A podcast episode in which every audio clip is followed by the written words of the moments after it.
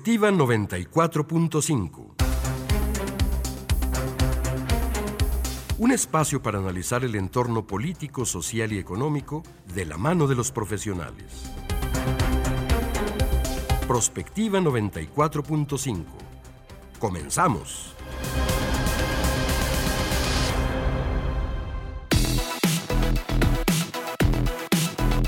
Tal? Muy buenos días, bienvenidos a Prospectiva 94.5. Gracias por estarnos acompañando esta mañana de jueves es 3 de agosto de este año 2023. Gracias a la gente que sigue la sintonía de Radio UAA, gracias a quienes nos están acompañando a través de Facebook Live, también en el perfil Radio UAA. Hoy tenemos un tema por demás interesante a propósito del bullying laboral y el síndrome del burnout. Es una situación, eh, leía yo las estadísticas, tristemente, eh, no nada más en México, en todo el mundo, siete de cada diez personas ya están en esta situación, el síndrome o padeciendo el síndrome del burnout. Vamos a explicar qué es con nuestros especialistas y vamos a conocer el contexto, por supuesto, en México y en Aguascalientes. Gracias a todos ustedes por estarnos acompañando y como todos los días me da mucho gusto darle la bienvenida a mi compañera en la conducción, María Hernández. ¿Cómo estás, Mari? Buen día. Hola, Muy buenos días. Pues muy contentos. Hoy tenemos un tema que creo que nos interesa a todos porque todos de alguna manera estamos inmersos en el ambiente laboral, laboral pero si no es así, pues también tenemos eh, algunos integrantes de la familia que están desarrollándose en un, en un campo de trabajo y que pues también puede llegar a afectar a la dinámica familiar, depende cómo te sientas en tu trabajo. Exactamente, ya se llevan los problemas y para muchas personas es difícil desconectarse del trabajo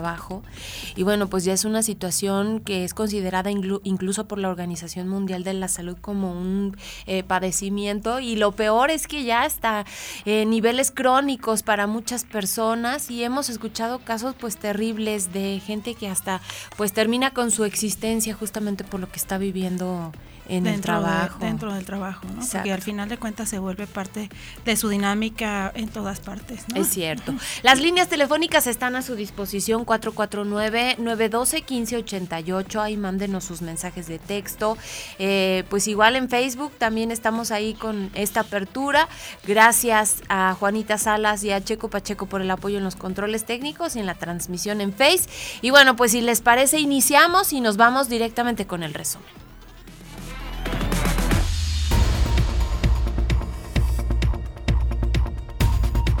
La Secretaría de Seguridad Pública Municipal dio ayer a conocer el top 5 de las colonias más conflictivas en la capital del estado y son Villas de Nuestra Señora, en todos los sectores, Villas de Nuestra Señora de la Asunción. Guadalupe Peralta es la otra que también está eh, eh, clasificada como pues una de las más conflictivas, la Palomino Dena, Valle de los Cactus y parte del fraccionamiento Morelos. El secretario Antonio Martínez Romo expresó que en estas colonias son las de mayor crecimiento urbano y concentración de población. Diariamente se reciben hasta 70 reportes en los que interviene la policía, como riñas disturbios y hasta distribución o venta de drogas o algunas otras faltas menores. Así que pues eh, tendrán que reforzar las medidas. Yo veo ya en muchas colonias que los vecinos están organizando justamente para evitar, pues decía la directora del C5, de los mayores delitos que se presentan, el robo en todas sus variantes. El robo domiciliario. Y por eso están pues organizándose los vecinos para pues incluso hacer las detenciones correspondientes. Eh, pues ahora sí que estos casos también han aumentado y obviamente pues esta comunicación directa con la Secretaría. y hablaba también el secretario de que colonias que teníamos antes identificadas como muy conflictivas, pues han decrecido en su incidencia delictiva como las huertas o la barranca, eh, en esas ya se presenta menos, pero se debe mucho a la concentración de población. Vemos, por ejemplo, los sectores de villas de Nuestra Señora de la Asunción, pues que son zonas en donde se concentra una gran cantidad de la población urbana y que esto, bueno, pues deriva al menos hasta en conflictos vecinales. Es cierto, además pensar que, por ejemplo, estas colonias, las huertas, las insurgentes, pues tradicionalmente eran las más conflictivas, pero al mismo tiempo la población ya está envejeciendo en estos puntos y bueno, pues son otras dinámicas, obviamente, entonces pues son varios factores que, que se consideran justamente para dar esta, esta información.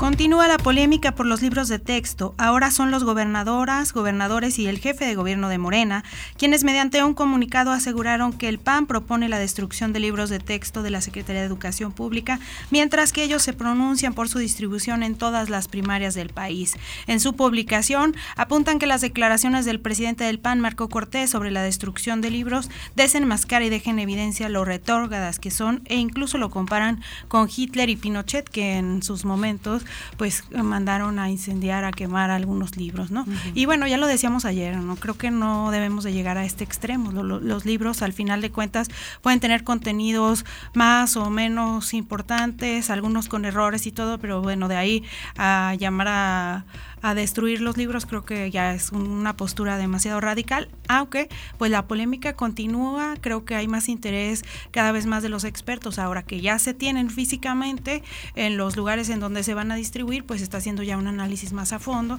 y se han encontrado también otros errores que se están dando a conocer por parte de los expertos. A mí sabes que me impresiona mucho ya esta guerra en la información.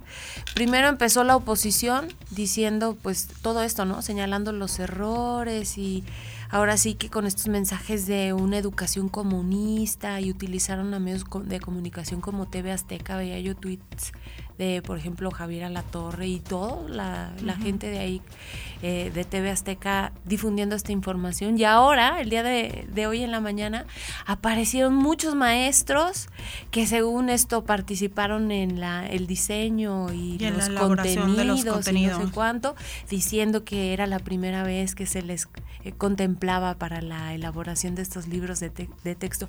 A mí lo que me impacta es, pues sí, o sea, la manipulación de información a través ahora de redes sociales, de un lado y de otro. Y del otro, exactamente. Cada, cada uno defendiendo pues sus posturas más políticas que realmente centrándonos en el tema educativo, ¿no? Y en cómo se va a desarrollar la nueva propuesta de la nueva escuela mexicana, que era lo que platicábamos aquí el, el pasado martes. Talamontes y pobladores de Huitzilac, en Morelos, se enfrentaron el día de ayer con elementos de la Guardia Nacional y prendieron fuego a vehículos, además de bloquear la carretera México-Cuernavaca.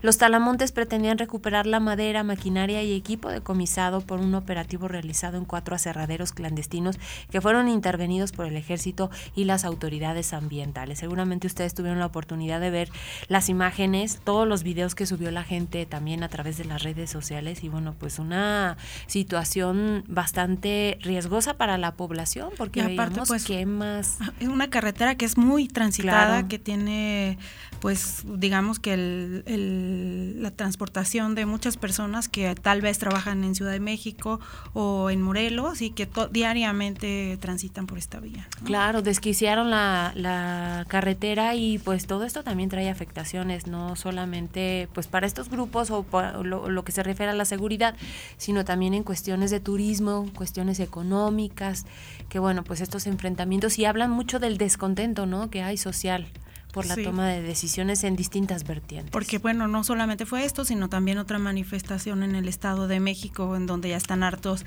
de los asaltos y pues las cuotas que piden algunos grupos delictivos en el tránsito por esa carretera y los transportistas hablaban de que podrían hacer un paro el próximo día 7 de agosto, ¿no? Entonces, pues sí es el descontento que se está manifestando en diferentes En Uruapan, el tema de las tortillerías ah, también. Claro, que quedaron que se quedaron prácticamente de desabastecidos en cuanto a las tortillerías, justo por el mismo tema. La amenaza es que van a seguir cerrados porque les están pidiendo eh, cuotas por derechos. Los derechos de piso, que ya son muy comunes en muchas zonas del país. Triste el panorama en nuestro país. La Comisión Nacional de Cultura Física y Deporte decidió finalmente la desaparición de la Federación Mexicana de Natación. En un documento firmado por el coordinador de normatividad y asuntos jurídicos se revoca el registro único del deporte a esta federación. Recordemos que hace casi dos años la Unidad de Inteligencia Financiera inició una investigación contra Kirill Todorodov, presidente de esta federación, por supuestos malos manejos, razón por la que World Aquatics, que es como la federación que maneja a nivel mundial a todos los deportes eh, de natación o deportes acuáticos, lo desconoció como su titular y ordenó el nombramiento de una comisión estabilizadora. Y la CONADE, pues por su parte, declaró ilegal la creación de esta comisión y retiró los apoyos a los atletas afiliados a la Federación Mexicana de Natación, lo, lo que generó polémica particularmente con la selección mexicana de nado artístico, que bueno, pues es el caso del que hemos hablado ya mucho aquí sobre la la directora de la Comisión Nacional del Deporte, Ana Gabriela Guevara, y su enfrentamiento específicamente con este grupo de nadadoras. Claro, y como que en materia de deporte hay muchas cosas que no han sido eh, pues clarificadas. Yo creo que la postura de Ana Gabriela Guevara ha sido como bastante intolerante y autoritaria. Eh, a mí me parece que el presidente de la República le ha dado manga ancha para hacer lo que quiera y hay muchos deportistas aquí mismo en Aguascalientes que se quejan de esta falta de apoyos, sobre todo para algunas disciplinas, por ejemplo en Aguascalientes el taekwondo, desde donde se han traído medallas, participan nuestros deportistas en competencias internacionales, pero pues son ellos los que tienen que costear estos viajes y su participación en eventos, eh, pues incluso en nuestro país. Entonces, pues, ¿qué está pasando? ¿Dónde están todos estos recursos? Y a pesar de todo eso, pues vemos que hay muchos premios y, deportistas que destacan, aún pues con todos los sacrificios que tienen que hacer. Imagínate si realmente recibieran el apoyo que debieran por parte de la federación, por parte de los estados, para dedicarse justamente a su actividad de alto rendimiento, pues, los resultados que podríamos tener. Exacto. Pues sí, vamos a ver qué es lo que pasa ahora con esto que sucede en el deporte de nuestro país. En información internacional, pues este muro de boyas alambradas colocadas en el río Bravo cobró ya dos vidas de migrantes que intentaban cruzar hacia los Estados Unidos. La Secretaría de Relaciones Exteriores informó que ayer se reportaba un segundo cuerpo encontrado por el grupo Beta Piedras eh, Negras en la zona donde el gobernador Greg Abbott de Texas instaló este muro flotante que viola tratados bilaterales en materia de aguas internacionales, pero sobre todo los derechos humanos.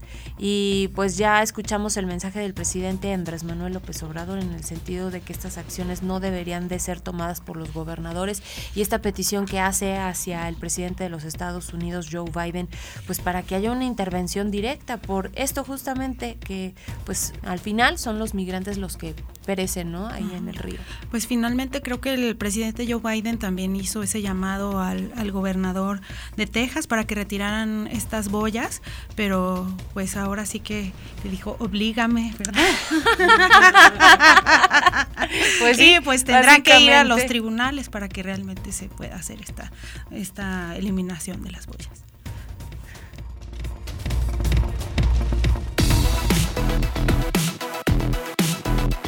Comunícate al WhatsApp al 449-912-1588.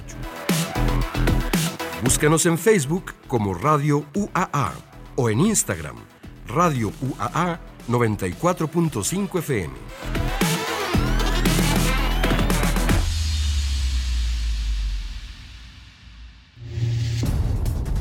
Los empleados pasan gran parte del día en la oficina, conviviendo con las mismas personas. Es importante que se sientan en un entorno cómodo y seguro, pero esto no es posible si se enfrentan al bullying laboral. Este comportamiento impide la armonía entre colaboradores y tiene consecuencias negativas para la empresa. Los lugares de trabajo con casos de bullying suelen experimentar consecuencias negativas debido a la falta de motivación y compromiso que estas actitudes generan en las víctimas, entre ellas baja productividad, altas tasas de rotación, falta de comunicación, malas dinámicas de equipo, bajo nivel de lealtad y compromiso. El acoso tiene consecuencias negativas para los colaboradores, que no solo se ve reflejado en su desempeño, sino en todos los aspectos de su vida. El resultado del estrés crónico en el lugar de trabajo puede llevar al empleado a presentar el síndrome del burnout, que pasó de ser un problema relacionado con dificultad en el control de la vida a ser reconocido como enfermedad asociada al empleo o al desempleo la Organización Mundial de la Salud ha reconocido el síndrome de burnout como trastorno mental, una clasificación que entró en vigor el primero de enero de 2022. Los síntomas más destacados son falta de energía, agotamiento físico, mental y o emocional, distanciamiento mental del puesto de trabajo y de los compañeros, disminución de la productividad laboral y de la concentración, altos niveles de estrés, sensación de fracaso y frustración, al considerarse dos problemas que afectan la productividad en las organizaciones, pero principalmente en la salud mental de las personas, es que hoy profundizaremos sobre las causas y consecuencias de la mano de nuestros especialistas en Prospectiva 94.5.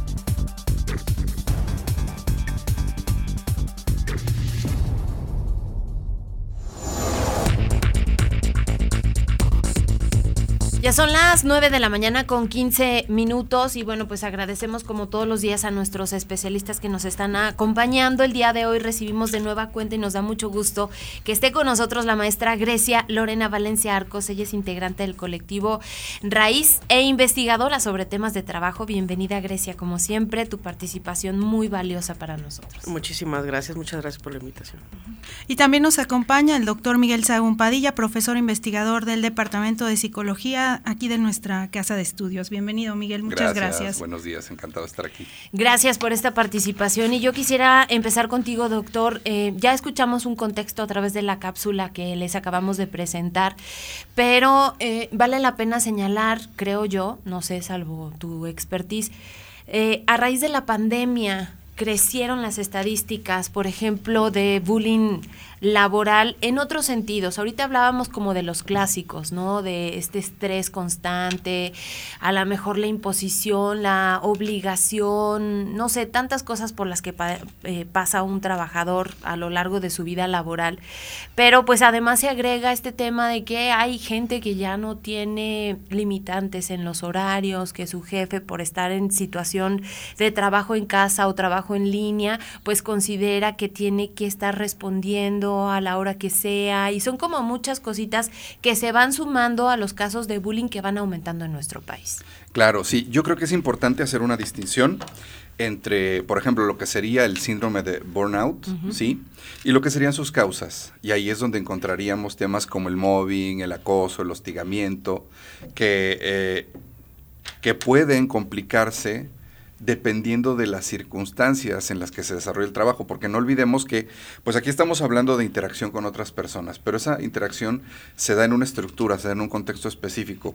Y ahí hay algo muy interesante, que es que cuando pensamos en violencia en el trabajo, normalmente pensamos en un compañero, compañera, en un jefe o jefa ejerciendo esa violencia, pero también hay una forma de violencia que es muy difícil de retratar, que es una violencia estructural, impersonal, que tiene que ver con las condiciones de trabajo, que tiene que ver con el salario, con los horarios, con los materiales, etcétera, etcétera. Y ahí, eh, bueno, normalmente se combinan las cosas, ¿no? Y luego, por otro lado, está el síndrome de burnout, que es, para entenderlo de manera, creo que sencilla, creo que todos nos podemos relacionar con esto, eh, bueno, pues nuestro organismo tiene maneras de responder a lo que interpreta como una amenaza, ¿sí? Entonces es así como que eh, la, huida o la pelea, ¿no? El famoso fight or flight, ¿no? Eh, pero nosotros estamos diseñados para experimentar eso de manera puntual. Y esto, digamos, no es una cosa etérea, no es una cosa que esté en la mente como si la mente fuera algo espiritual, no, es, es una respuesta del cuerpo. El cuerpo se tensa, se prepara para, para, para la batalla. Bueno, si esto lo sostenemos de manera repetida, algo que debería ser puntual, lo sostenemos de manera repetida, eh, si buena parte de nuestra jornada laboral implica ese estado de tensión, evidentemente algo se rompe en nuestro cuerpo y entonces empezamos a experimentar cosas como que de súbito eh, se acelera el corazón, em, experimentamos una taquicardia, experimentamos una sensación como de pánico en el trabajo, eh, tenemos dificultad para interactuar con otros. Ya estamos hablando de que esa ese estado de tensión se ha sostenido de manera tan continua que empieza a generar ya problemas de salud, ¿sí? Entonces, eh, yo creo que hay que estar como muy atentos porque eh, gracias a que, a que la, norma 035 ha entrado en, efecto, pues hemos empezado a hablar de estos temas, pero hasta hace poco y todavía hay mucha gente que piensa que son... Eh, cosas, entre comillas, psicológicas como si por eso no fueran reales, ¿no? Así es de, cambia de actitud y ya está. Eh, entonces, eh, afortunadamente ya está el, tema sobre la mesa, la casuística eh, es compleja, es variada, las causas del fenómeno pues también son variadas. Y pues lo que hay que hacer es como que ir caso por caso viendo qué está ocurriendo, pero sí sensibilizarnos a la realidad de este trastorno que realmente, como decía, este, como, como comentamos hace un momento, pues puede llegar a tener desenlaces fatales, ¿no? Eh, por ahí este, hubo un caso muy sonado en France Telecom hace ya más de 10 años, eh, de una, una cadena de suicidios por, por, una serie de, de, situaciones de este tipo que ya eran realmente insostenibles. Imagínate a qué punto de alienación debes llegar para pensar que, que no, puedes buscar una alternativa, ¿no? O sea, ya llega un punto tal en que, en que el sufrimiento es, es tan agudo que, que, solo consideras esa salida, ¿no? Entonces, eh, el asunto es real, y hay que empezar a, atenderlo, ¿no? ¿Qué tanto el bullying se da entre compañeros también y entre, digamos, de en, la estructura vertical de jefes hacia los empleados o en ocasiones también hay veces que el, boicot va al revés, ¿no? o sea, los empleados a tratar de tumbar a algún jefe o algo así. Claro, mira, pues el perdón, el bullying o más bien eh, conocido como mobbing el mobbing es el acoso psicológico laboral. Entonces, em, es, muy frecuente que naturalicemos eh, las formas en que trabajamos y la violencia que existe en el trabajo. Em, por ejemplo, en el caso de la inserción de las mujeres al trabajo, existió una mm, culturalización donde las mujeres tenían que aceptar los malos tratos para poder demostrar que podían ser trabajadoras y podían ser parte de la fuerza de trabajo, ¿no? Entonces hubo una naturalización del acoso, del hostigamiento, de violencias sexuales que no solamente justo venían de arriba hacia abajo, sino de pares, ¿no? No solamente entre mujeres, sino también entre hombres.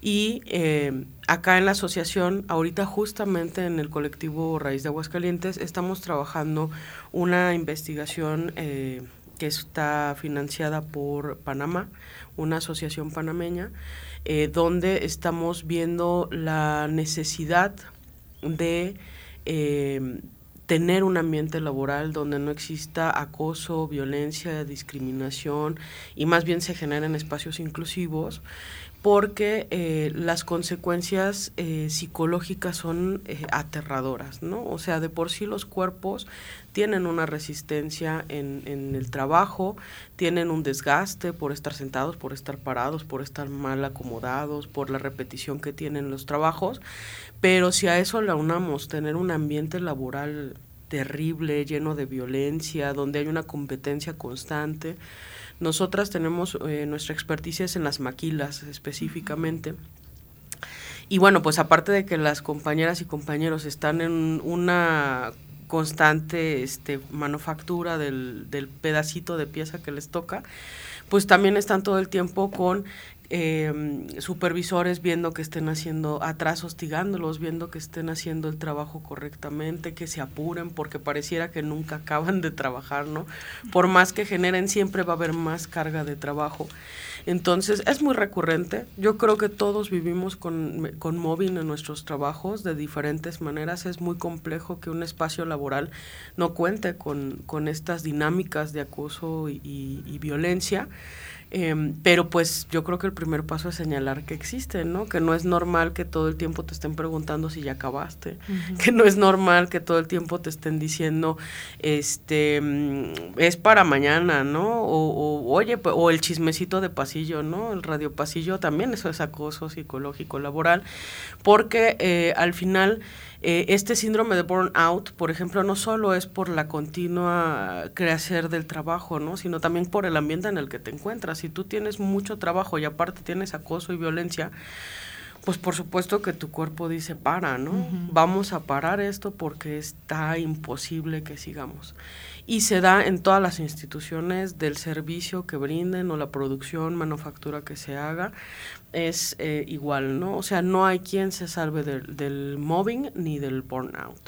¿Cómo estaremos comparativamente con otras naciones? Porque, por ejemplo, he visto estas iniciativas para ampliar las vacaciones para los trabajadores, para reducir los horarios de trabajo, ajá. Entonces, eh, me hace pensar, o bueno, no sé, quizás eh, la creencia aquí en México es que trabajamos mucho, estamos mucho tiempo, pues a lo mejor hasta en estas condiciones. Piensa uno en la gente que trabaja en estas empresas, que está en las condiciones pues no ideales, a lo mejor a quienes tienen que trabajar todo el día, estos horarios 24 por 24, todo esto.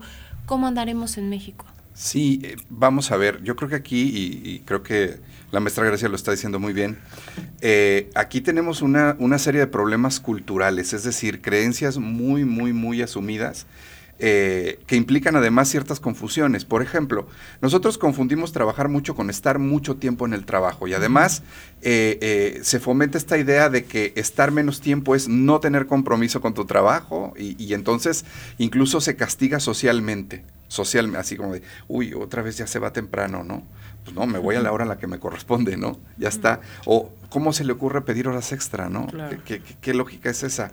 Aquí es compromiso, camiseta, ponerse la camiseta, etcétera, etcétera.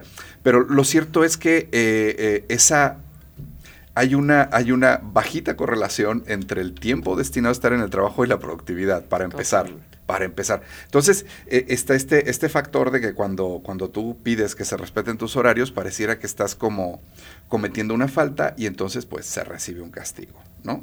Entonces ahí nos falta mucho por hacer, nos falta pensar cómo se pueden flexibilizar las jornadas. La pandemia nos obligó un poco a eso, ¿no? Cómo se pueden flexibilizar las jornadas, cómo se puede flexibilizar esta necesidad de estar presente en el trabajo. Evidentemente hay trabajos en donde hay que estar en el lugar, pero hay muchos otros que se pueden hacer en otros espacios, ¿no? Eh, y de fondo, pues implica pues implica un cambio de cultura y un cambio de cultura no se hace como así tronando los dedos ni mucho menos. Son procesos largos que implican modificar estructuras, que implican debates, discusiones, etcétera, etcétera.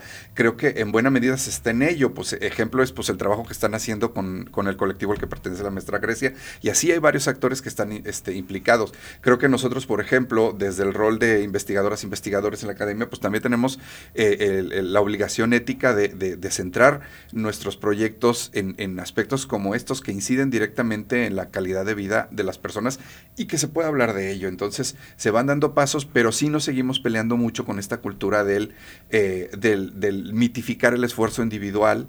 Eh, aquí en psicología pues tenemos también parte de la responsabilidad, ¿no?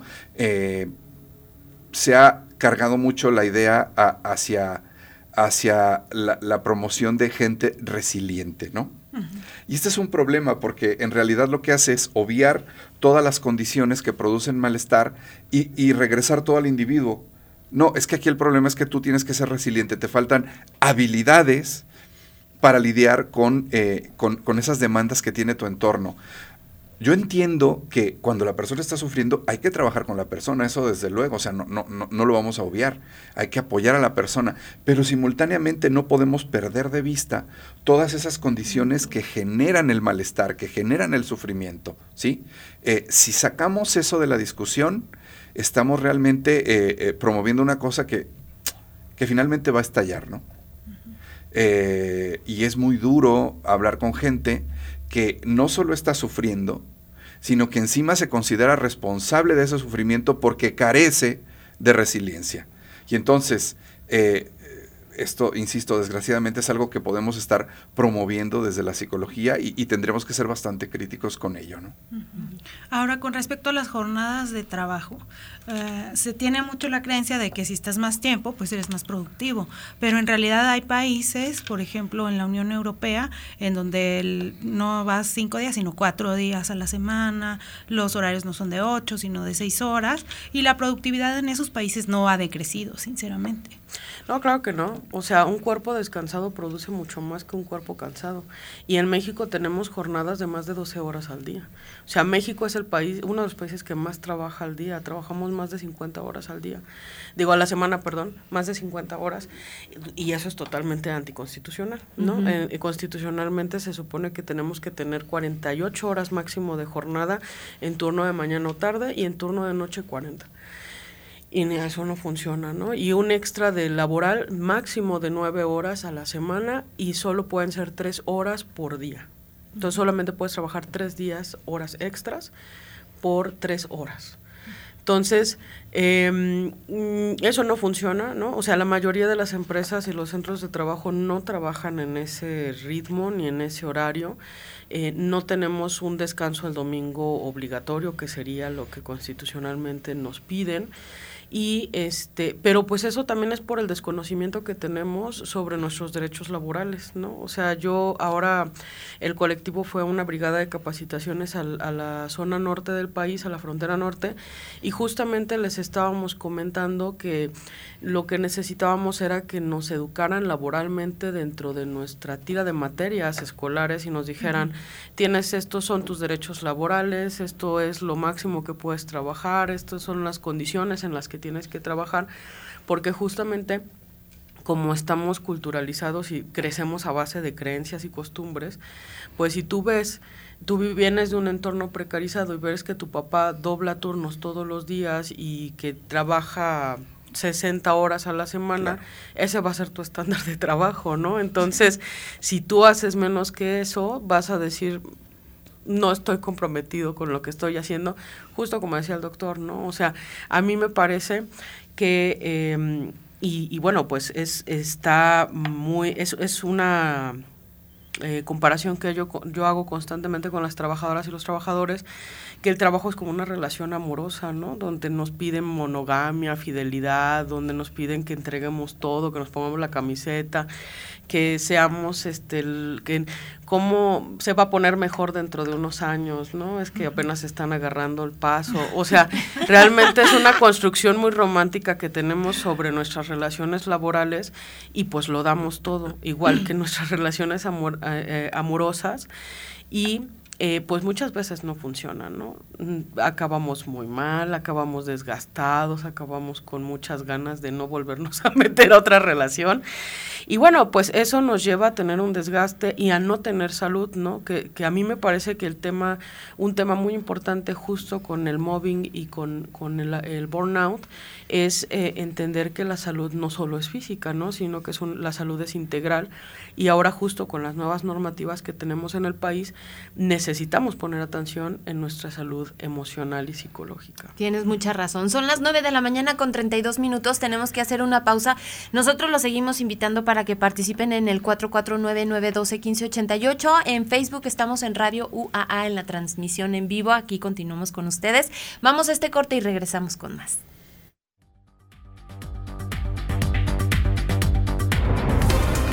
Prospectiva 94.5.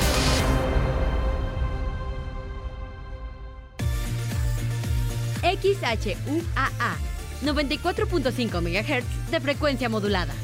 Estudios y oficinas en el edificio 14 de Ciudad Universitaria. Aguascalientes, México. Radio UAA. Proyección de la voz universitaria. ¿Qué sucedería si nos integráramos y propusiéramos? Cambiarían las cosas.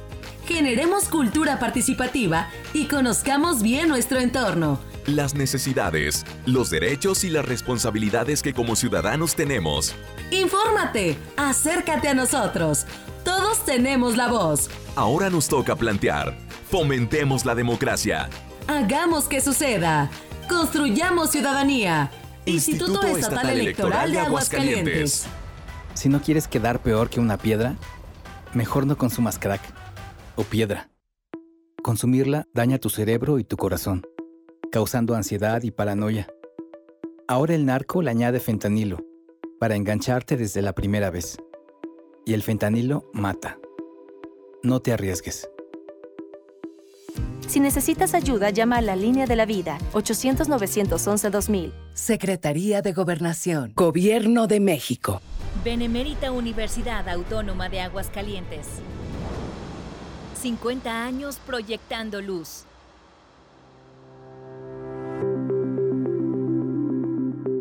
Los antecedentes de la Universidad Autónoma de Aguascalientes se remontan al 15 de enero de 1867, cuando Jesús Gómez Portugal, gobernador del estado, inaugura la Escuela de Agricultura, misma que al pasar del tiempo se conformaría en su última etapa como Instituto Autónomo de Ciencias y Tecnología. Después de 77 años y partiendo del decreto que otorgaba la autonomía al Instituto de Ciencias el 22 de noviembre de 1942, se promovió su propia transformación. En lo que hoy es la Universidad Autónoma de Aguascalientes, pero fue hasta el 19 de junio de 1973, durante una reunión histórica del Consejo Directivo del Instituto Autónomo de Ciencias y Tecnología, en la que se aprobara por unanimidad el proyecto para fundar la primera universidad pública en el estado y en la que el contador público Humberto Martínez de León, rector fundador, presentara el proyecto académico y administrativo que finalmente la UAA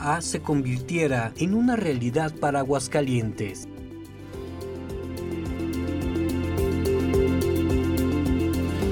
Benemérita Universidad Autónoma de Aguascalientes. 50 años proyectando luz. Son las 9 con 35 minutos. Prospectiva 94.5.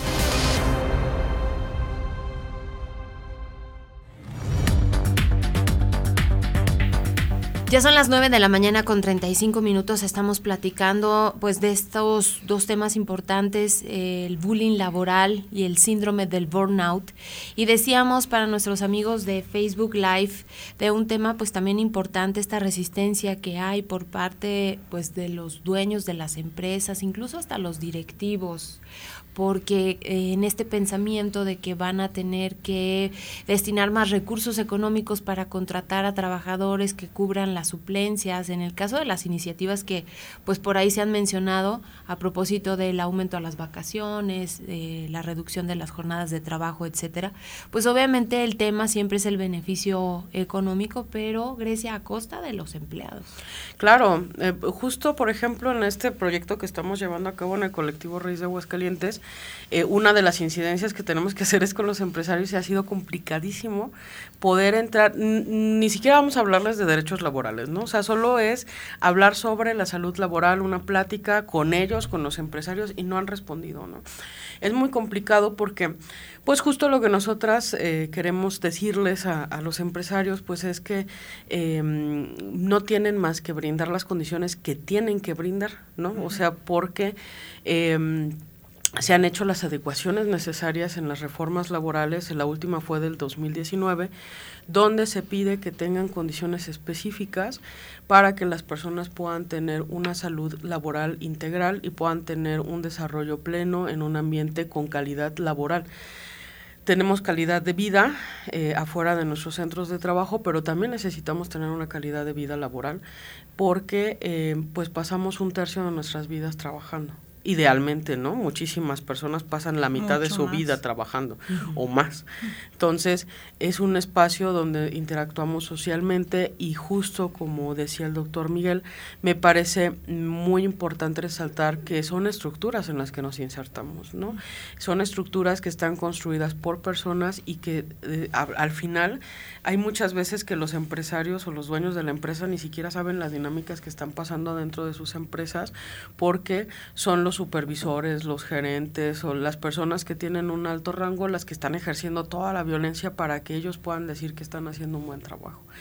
Entonces, em, pues yo creo que al final, pues ellos, eh, los empresarios y todos estos eh, apostadores por la producción, tienen que, alinearse a las normativas que existen, ¿no? O sea, ahora la norma 035 ya es obligatoria en todos los centros de trabajo, del tamaño que sea el centro de trabajo, y este, y pues no son cosas extraordinarias, ¿no? La norma 035 nos pide revisiones médicas, revisiones, atención psicológica, que tengan las condiciones ergonómicas necesarias para realizar su trabajo, que cuenten con toda la seguridad. Perdón todo el equipo de seguridad necesario, que tengan pues lo mínimo, ¿no? O sea, yo no me imagino un, un, un este carpintero que trabaje con sustancias este em, tóxicas sin un cubrebocas, por ejemplo. Y los hay.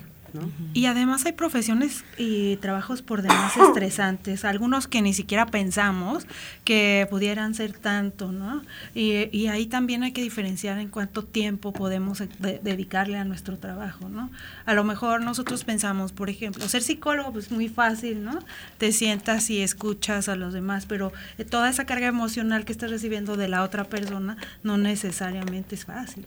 Sí, sí, claro, ahí bueno, los colegas que se dedican a la clínica, eh, los que hacen bien su trabajo y en lugar de confundirse con esta noción de resiliencia, se cuidan, que es diferente el cuidado a la resiliencia, eh, pues tienen también su propio espacio terapéutico, supervisan sus casos, etcétera, etcétera. Eso es vital. Yo querría como señalar dos cosas. O sea, una con respecto a los derechos laborales, me parece que se nos olvida que son producto de luchas muy costosas, ¿sí?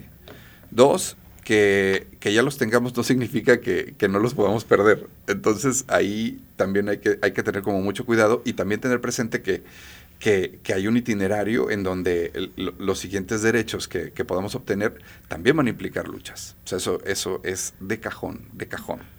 Em, otra cosa que me parece como muy importante es justamente eh, plantearnos cómo entra en juego la cuestión del cuidado. ¿sí? Eh, eh, yo, por ejemplo, toda la cuestión de la norma 035, yo no la entiendo si no es desde un marco de pensar en el cuidado. Y el cuidado no se agota en lo individual, tiene una dimensión colectiva, es decir, no solo yo me cuido, sino que además nos cuidamos. ¿sí? Eh, y entonces, pues hay que poner eso sobre la mesa. ¿Cómo le hacemos para cuidarnos? ¿sí? ¿Cómo le hacemos, por ejemplo, para algún compañero de trabajo que está atravesando una situación difícil cómo lo arropamos y le ayudamos para solventar esa situación. Yo recuerdo cosas muy sencillas. Eh, cuando estaba queriendo terminar la tesis doctoral, eh, mis compañeros de trabajo me dijeron, tómate tres meses, vamos a cubrir tus clases, termina tu tesis y luego ya veremos cómo nos devuelves esas horas de clase que te hicimos mientras estabas terminando la tesis. O sea, eso fue un movimiento colectivo de cuidado. Mis tres compañeros de trabajo me apoyaron y cubrieron mis clases para que yo pudiera acabar la tesis. ¿sí? Y luego ya vi yo cómo también devolver esas horas que, que ellos muy generosamente me ofrecieron. Creo que esas, esos, esos pequeños actos van fomentando otra cultura en donde no le apostamos todo al, al aguántate, al, al, ser fuerte, al ser, resiliente. ¿no? Esto se escucha muy bonito, pero yo veo en la realidad, en el día a día, por ejemplo, Grecia, esta incertidumbre, este miedo de las personas a no hacer respetar o hacer valer estos derechos que se han ido ganando por el miedo a perder el trabajo. Y hay empresas que abusan justamente y en este tenor es el mensaje que les dan a sus empleados en el sentido de decir, sabes que pues si no te gusta, hay 20 afuera que quieren trabajar aquí. Y entonces la situación económica pues para muchas, la gran mayoría de las familias mexicanas, pues es precaria. Entonces te arriesgas a perder un ingreso seguro y prefieres sacrificar tu salud mental, tu salud emocional con tal de poder llevar estos pesos a la casa. Sí, claro. Nosotras en, lo que le decimos a las trabajadoras, porque justamente em, pues no tienen una red de apoyo o digamos un ahorro, eh, así como simplemente un ahorro donde ellas puedan decir, eh, pues ya, me cansé de la violencia que veo en el trabajo y voy a dejar de trabajar, pues no, no lo cuentan. Eh, y entonces aguantan un montón de violaciones a sus derechos, ¿no? Em, y pues nuestra recomendación es que hablen, o sea, que se quejen, o sea, al final las van a correr, ¿no? O sea, sea porque se quejaron o sea porque no producieron lo suficiente, las van a correr o los van a correr. Pero si ellos no hablan y exigen sus derechos, no van a obtener al menos justicia económica. ¿No? Sí tenemos eh, espacios como trabajadores para denunciar y los conocemos y cómo debemos hacer todas esas sí, claro. Porque Existen. creo que en muchas partes es por ignorancia que no llegamos a las instancias que corresponden. Claro, pues los derechos, eh, bueno, instancias federales existen, existe eh, lo que antes era conciliación y arbitraje, que ahora tiene otro nombre que nunca me acuerdo, pero es esa oficina que es como conciliación y arbitraje, donde eh, ahora tenemos nuevos eh, eh, con eh, una, pues ahora justo lo que hizo la reforma laboral del 2019, que deviene del Tratado de, de Comercio entre Estados Unidos y Canadá, es que se crearan pues el tema sindical, ¿no? Tener sindicatos independientes, pero a la par se hizo una reforma a nuestras condiciones laborales donde se pide que exista justicia expedita. Es decir, antes teníamos juicios laborales de años, años y años, y ahora no, ahora las leyes están creadas para que no tarde más de seis meses en resolverse un caso. Y hay, con, hay cuestiones eh, que se denuncian que son inmediatas, se van a tribunal, ¿no? Por ejemplo, el hostigamiento, el acoso sexual, la violencia laboral y la discriminación son inmediatamente se van a un juicio, porque ya no hay un careo para que se evite la revictimización. Entonces, eh, hay esas instancias, existen, puede haber justicia laboral, tiene que existir justicia laboral. El asunto es que no hay denuncias y justamente las denuncias son porque tenemos miedo a quedarnos sin trabajo porque es nuestra única fuente de ingresos. Pero una vez que tenemos miedo para quedar, por quedarnos sin trabajo es porque las cosas no están bien en nuestro trabajo. Entonces, nos van a acabar corriendo o vamos a acabar firmando una renuncia donde no nos están liquidando conforme a la ley y antes de que vayan a firmar cualquier papel eh, porque vayan a renunciar o los estén despidiendo, tienen que asesorarse con un abogado, tienen que asesorarse con un contador para que les diga esto es lo que te corresponde por ley, por tu finiquito y si te dan menos de eso, no aceptes. Porque también muchas veces lo que hacen los empleadores es em, darte una cantidad menor y en ese momento te dicen, bueno, aquí está, ¿no? Si te correspondían 100 mil pesos, te voy a dar 30 mil.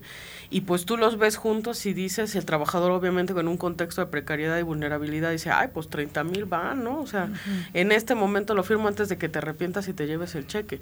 Cuando a lo mejor le correspondía más y tenía un, un periodo pues más amplio para poder reinsertarse laboralmente en otro lugar que tuviera una mejor relación laboral y puedan tener mejores condiciones. O sea, yo entiendo que en la praxis y en la teoría son muy diferentes las condiciones, ¿no? O sea, tenemos, podemos ir, nuestras trabajadoras siempre nos dicen, bueno, las trabajadoras a las que acompañamos siempre nos dicen, "Ah, es que ustedes vienen y nos dicen cosas muy bonitas, pero en la realidad así no funciona, ¿no? Exacto. Y bueno, pues no funciona porque no hablamos. Si nosotras habláramos, si nosotros habláramos y exigiéramos nuestros derechos eh, y peleáramos por nuestros derechos, porque se respeten simplemente, ¿no? Lo que ya tenemos, pues otro, otra sería nuestra realidad laboral y justo podríamos evitar que existieran dinámicas eh, violentas en relación a, las, a lo económico.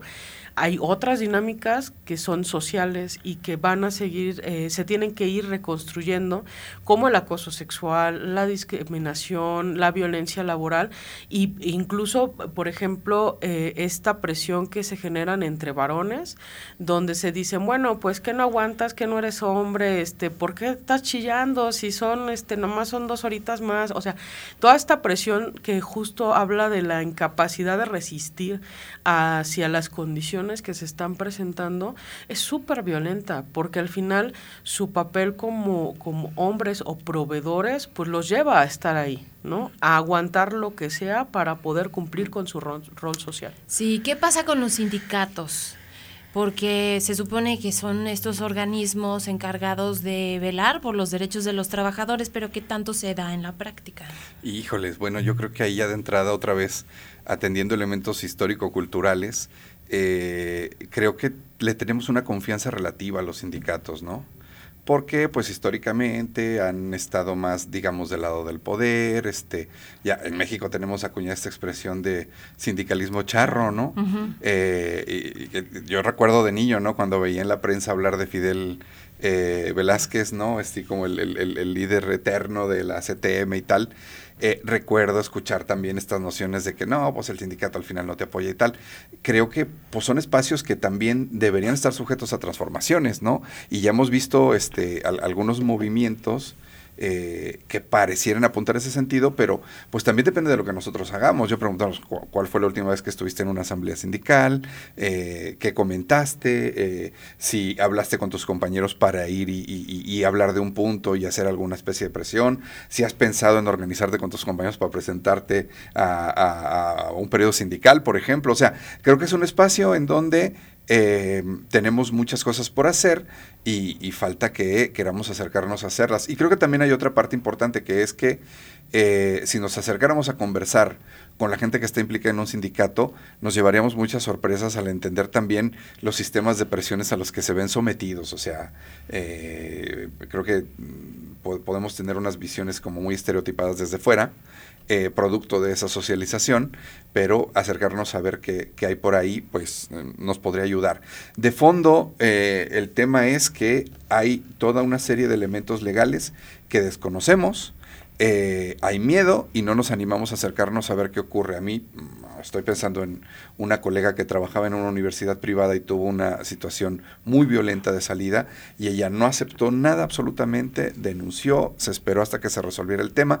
El tema se resolvió, digamos, medio satisfactoriamente, pero ella se quedó, digamos, tranquila de que no aceptó lo que le proponía la universidad y hizo la denuncia y eh, la llevó hasta las las últimas consecuencias, ¿no? Entonces, mm, me parece un acto valiente, sobre todo viniendo de una persona que depende de su ingreso para vivir en lo cotidiano, ¿no? Entonces, este, eh, creo que ahí hay un muy buen ejemplo de cosas que sí que podemos señalar. Eh, evidentemente, pues hay consecuencias, eh, evidentemente hay riesgos, pero yo no creo que como sociedad vayamos a avanzar si renunciamos a, a, a, la búsqueda de que se ejerzan nuestros, de, que se respeten nuestros derechos, ¿no? O sea, no estamos caminando para atrás si, si por miedo no, no, apelamos a esos derechos que, que tenemos, ¿no? Entonces, eh, me parece que va un poco por ahí. Y luego también te lleva sorpresas cuando te has acercado a un sindicato para pedir asesoría de temas puntuales. Eh, por lo menos en ese nivel, eh, la experiencia es satisfactoria. Realmente se acerca gente que sabe del tema, te explica tus alternativas, te explica los riesgos que hay si sigues tal o cual camino. Y eso te genera un panorama que no tenías antes. Y yo creo que eso es muy positivo y que creo, creo que todos deberíamos aprovechar esas opciones. ¿no? Y en esta como visión de normalización de ciertas prácticas, ¿cómo podemos darnos cuenta cuando estamos sufriendo un cierto acoso laboral o cuando no tenemos las condiciones necesarias para desarrollar nuestro trabajo? Pues eh, nosotras a las trabajadoras les decimos que hay algo aquí que nos dice que, que está mal, ¿no? Y, y, sabemos que está mal, ¿no? O sea, cuando se te acerca además un compañero y a fuerza te quiere dar un beso, o cuando hay una, un hostigamiento que tienes atrás al supervisor todo el tiempo diciéndote, es que estás haciendo malas cosas, a ver, ya acabaste, a ver qué estás haciendo, eso es acoso, ¿no? O sea, cualquier cosa que esté dentro de nuestro espacio íntimo, que son mm, nuestros primeros 20 centímetros, el espacio social o individual abarca un metro y medio de alrededor de nosotros. Entonces, cuando se traspasa ese espacio y llega hasta lo íntimo, que son 20 centímetros así de, de distancia, ahí físicamente hay un acoso o hay un hostigamiento o hay una intromisión a, nuestra, a nuestro cuerpo y a nuestro espacio. Laboralmente no tiene por qué pasar. No, no hay ningún trabajo que te pida que estés así a 20 centímetros de la otra persona, ¿no? Y este, cognitivamente, emocionalmente, pues si sientes angustia, si sientes estrés, si sientes depresión, si te sientes extremadamente exigido, si ya no quieres trabajar, o sea, muchas veces... Mm, pareciera que es broma, pero lo comentábamos con, con las que trabajaba, me decía, es que yo me enfermo cuando voy de trayecto a mi trabajo, ¿no? Me empieza a doler la cabeza, me empieza a, me empiezo a sentir mal. O sea, si te sientes mal y vas a, trabajar, es, o sea, si físicamente ya hay una somatización de, de, la presión que estás viviendo en tu trabajo, este, pues es muy complicado, que, es muy evidente que algo está mal. Nada más quería hacer un, un, un comentario sobre los sindicatos que me pareció importante. No, eh, los sindicatos en México independientes son, logramos nada más el 20% de sindicalización independiente. Todos los demás están, son sindicatos patronales, o sea que se este, dedican a defender los intereses de los patrones. Pero hay algo que no sabemos que es muy importante. Podemos, eh, podemos eh, ser parte de más de un sindicato. O sea, tú te puedes afiliar a otros sindicatos aunque no estén dados de alta en tu centro de trabajo y ellos te pueden defender en caso de que tú te sientas eh, violentada o que sientas que se está faltando algún derecho en tu trabajo. Entonces pueden eh, defenderte de ciertas eh, problemáticas en las que se especializan. Hay sindicatos feministas, hay sindicatos este, con perspectiva de género y otros que son laboral, o sea, como muy destinados a los temas de las prestaciones económicas. O sea, hay muchos sindicatos y podemos afiliarnos a diferentes sindicatos, lo que nos puede llevar a tener un resguardo en decir, bueno, pues es que mi sindicato es este de cuello blanco o están con los patrones. Bueno, pues no es el único sindicato al que puedes pertenecer, puede haber otros sindicatos con los que te puedes afiliar y te pueden defender en tu trabajo. Claro.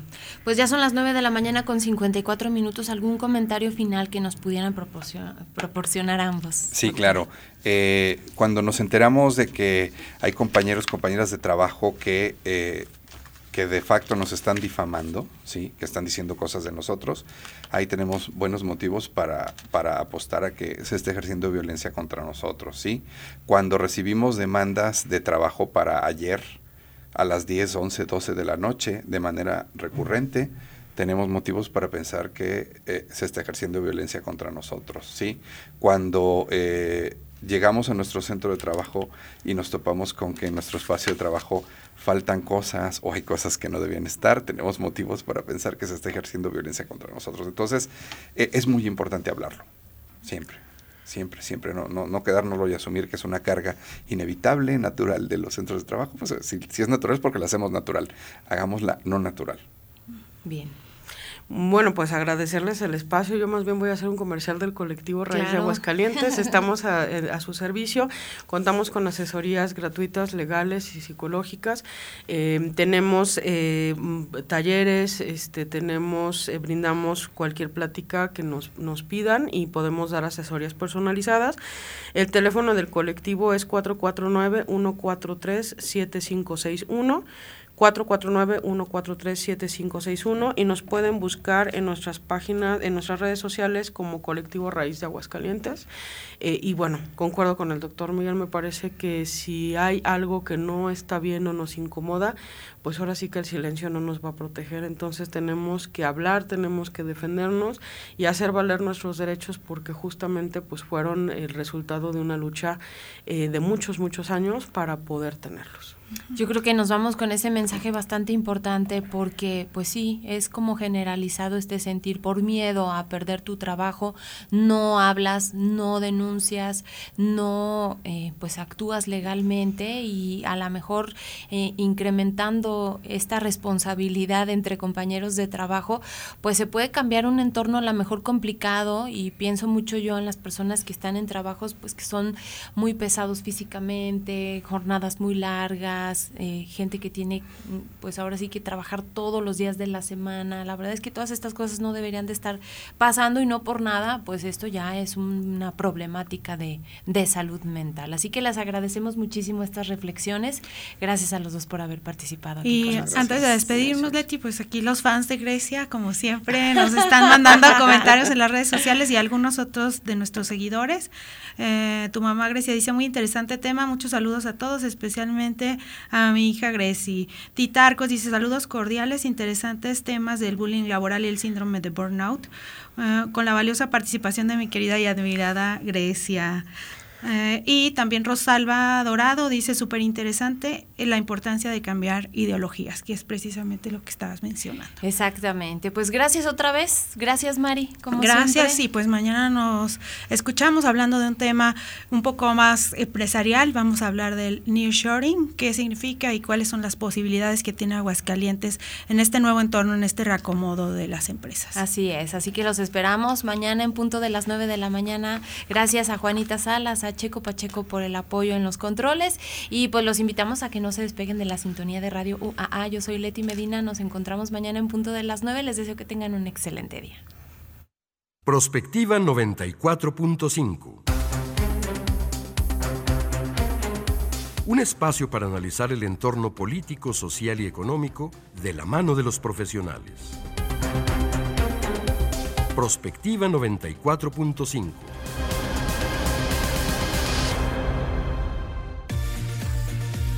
XH